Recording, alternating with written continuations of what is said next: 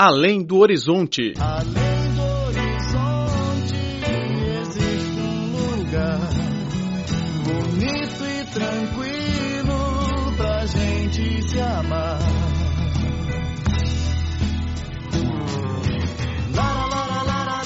Olá, caro ouvinte, bem-vindo a mais uma edição do Além do Horizonte. Sou Laura Lee.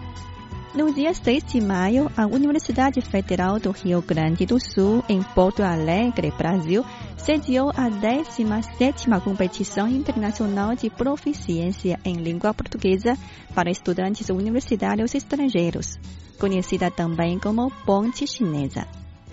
A competição, que tem como tema um mundo, uma família, contou com a participação de 17 alunos dos 10 institutos Confúcio espalhados pelo Brasil.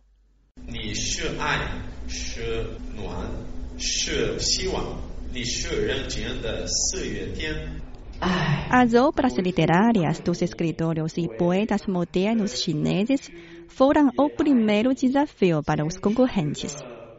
Sem preparação prévia, os participantes escolheram suas obras aleatoriamente. Mesmo assim, a boa pronúncia e a emoção surpreenderam o público. Na sessão de apresentação, os alunos brasileiros compartilharam suas opiniões sobre um mundo, uma família. E Berton Silva, que gosta de Kung Fu, especificou a ideia de como criar uma família conjunta superando as diferenças, usando sua experiência de coordenar as diferentes partes do corpo ao praticar Kung Fu. Armis Rodrigues Barros, nascida após o milênio, contou sua história de como fez amizade com os internautas chineses. Daniel Campos, da Universidade Estadual de São Paulo, comparou a inclusão cultural com a convergência dos rios brasileiros. O vencedor do concurso disse que ficou mais interessado nos poemas antigos chineses. 百川东到海，呃，何时复西归？就是像像所有巴西人一样，就呃第一次听到呃人 Como 说那 todos 个 os 有时 brasileiros, fiquei atraído inicialmente pelo tom e ritmo da língua chinesa. Iniciei minha aprendizagem do chinês justamente com os poemas antigos da China, como aqueles de Bai Juyi, que me interessam cada vez mais.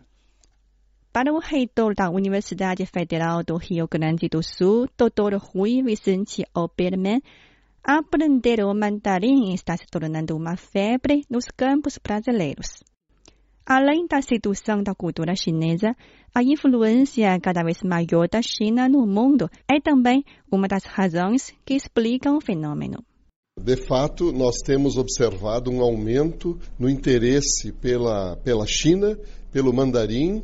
Isso faz com que os nossos jovens hoje busquem ah, se apossar da possibilidade de comunicação com a China através do mandarim, porque veem nisso uma perspectiva de trabalho, uma perspectiva de, de participar desse intenso, dessa intensa relação entre o governo chinês e o governo brasileiro. E eu vejo isso também. Eu acho que essa é uma perspectiva para a juventude muito grande. De acordo com a Cônsul-Geral de São Paulo, Chen Peijie, há mais de 20 mil brasileiros que se registraram nos 10 institutos Confúcio e salas de aulas Confúcio. Ela diz que o mandarim serve como uma ponte de encontro para que os universitários de todo o mundo se conheçam e façam amizades. 那我觉得汉语它其实是可以让呃彼此能够相识，透过汉语去 O chinês faz a gente se conhecer, se compreender na procura do significado da cultura chinesa e se amar por meio dos intercâmbios culturais. É isso a comunidade de destino compartilhado da humanidade que a gente procura. Cinemania, a paixão da China pela sétima arte.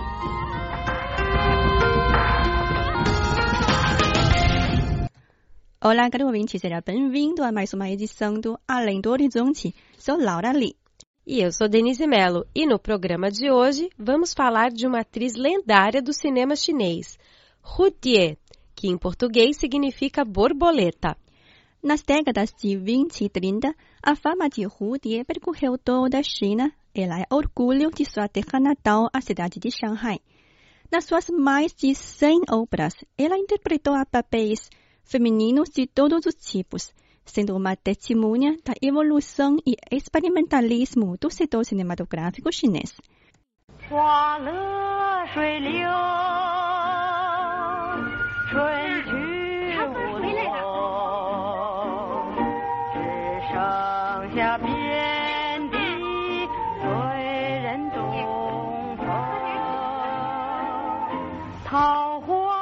A história lendária de Rudy não se restringe à sua beleza e carreira profissional, mas também com o relacionamento que manteve com um político relevante do período, inclusive a filha da atriz, que acaba de ser casada com o ex-presidente do partido Kuomintang, 49 anos mais velho que ela. Rudier nasceu em 21 de fevereiro de 1908 no distrito de Tilanchao, na cidade de Shanghai. A jovem, apelidada de Bao Juan, foi a única filha da família, recebendo naturalmente todos os mimos dos pais. Logo que nasceu, a menina se mudou com a família para Guangzhou, sul da China, lá permanecendo por mais de 10 anos. Em 1924, Rudier, então com 16 anos, voltou a Shanghai e se matriculou no curso de cinema. Neste período, Rudier conviveu com famosos roteiristas e diretores que são considerados os pioneiros do cinema chinês. Rudier começou sua carreira no cinema mudo. Ela atuou no primeiro filme sonoro da China, Cantora Peônia Vermelha. Depois participou do filme Flor da Liberdade, primeiro filme sonoro cujo som foi registrado em vida. Rudier foi também protagonista do primeiro filme colorido da China, Casamento Infeliz. No filme Prímula da Noite, Rudier interpretou uma moça que vendia prímulas todas as noites na entrada de um salão de dança. Vamos apreciar as chamas da vendedora cantados por Rudier.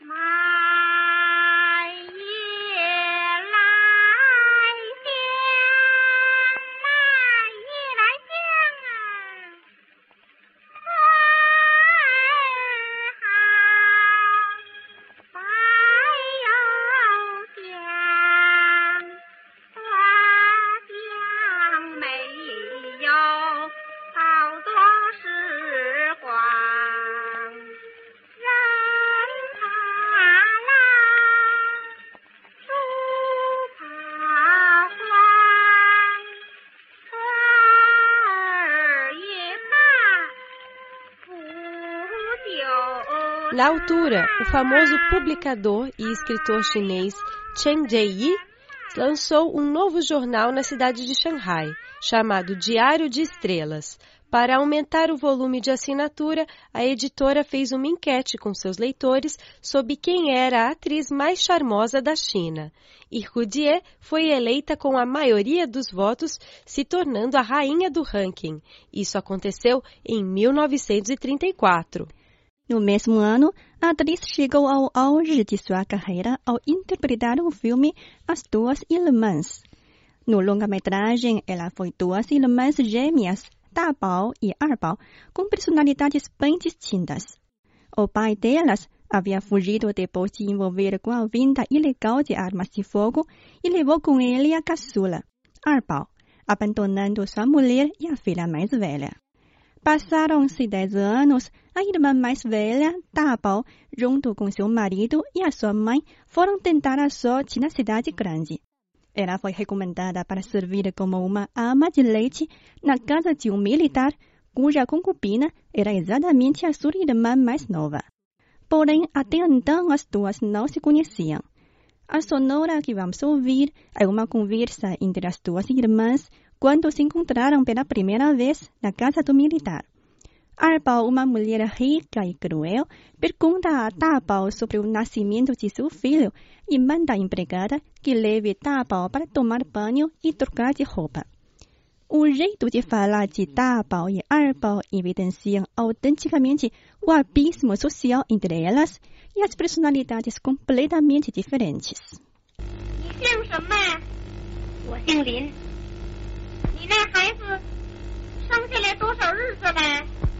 一个多月。好，就留在这儿试试看。香儿，哎，谁见来的告诉他，过一个礼拜来讲工去。你先带他去洗个澡，找点干净的衣裳给他换上，把这儿的规矩都告诉他吧。啊，是了。Para curar o marido que se feriu no canteiro de obras, Dabal pediu dinheiro a Arbal, mas foi humilhada pela mesma. Dabal acabou furtando um colar de ouro do bebê de Arbal e matou acidentalmente a cunhada da patroa que a flagrou. Dabal foi presa. No dia do julgamento, a mãe foi visitá-la na prisão e se encontrou com seu marido que não via há anos. O homem para adquirir hierarquia e riqueza, tinha vendido a caçula para um rico militar e foi concedido em troca um cargo no tribunal. No final do filme, Arbal fica sabendo de toda a história, reconhecendo a irmã mais velha e decide salvá-la. O filme, porém, não tem um desfecho claro. Acaba com a gêmea e a mãe se deslocando para o carro de Arbal. A vida de Rudy ficou ainda mais em evidência pela relação que manteve com um importante político do governo nacionalista. Durante a invasão japonesa, no final da década de 30, Rudy e seu marido fugiram para o sul da China e perderam no caminho mais de 30 caixotes com seus bens. A atriz contatou seus amigos para pedir ajuda e conheceu, por acaso, Dai Li, o então chefe de inteligência do Partido Kuomintang. Dali, fascinado há anos por Rudy, recuperou os bens perdidos dela e convidou o casal para Chongqing, então sede do governo central. Para se aproximar de Rudier, Dai Li difamou o marido dela e o colocou na prisão. Mais tarde, Dai Li liberou o marido e lhe concedeu uma autorização especial para fazer negócios no Sudeste Asiático. Assim, o marido, Pan Yushen, deixou Rudier e foi para Kunming, no sul da China. No início de 1946, Dali levou a atriz para Shanghai e a forçou se divorciar do seu marido Pan Yousheng. Por mera coincidência, o chefe de inteligência morreu num acidente aéreo e Rudy acabou retornando aos braços de seu marido. O casal decidiu se afastar da política, mudando-se para Hong Kong. Alguns anos depois, Peng Yushan faleceu. Rudier retornou às telas de Hong Kong, recebendo, com mais de 50 anos de idade, o prêmio de melhor atriz na sétima edição do Festival de Filmes Asiáticos com o longa-metragem Entrada Traseira.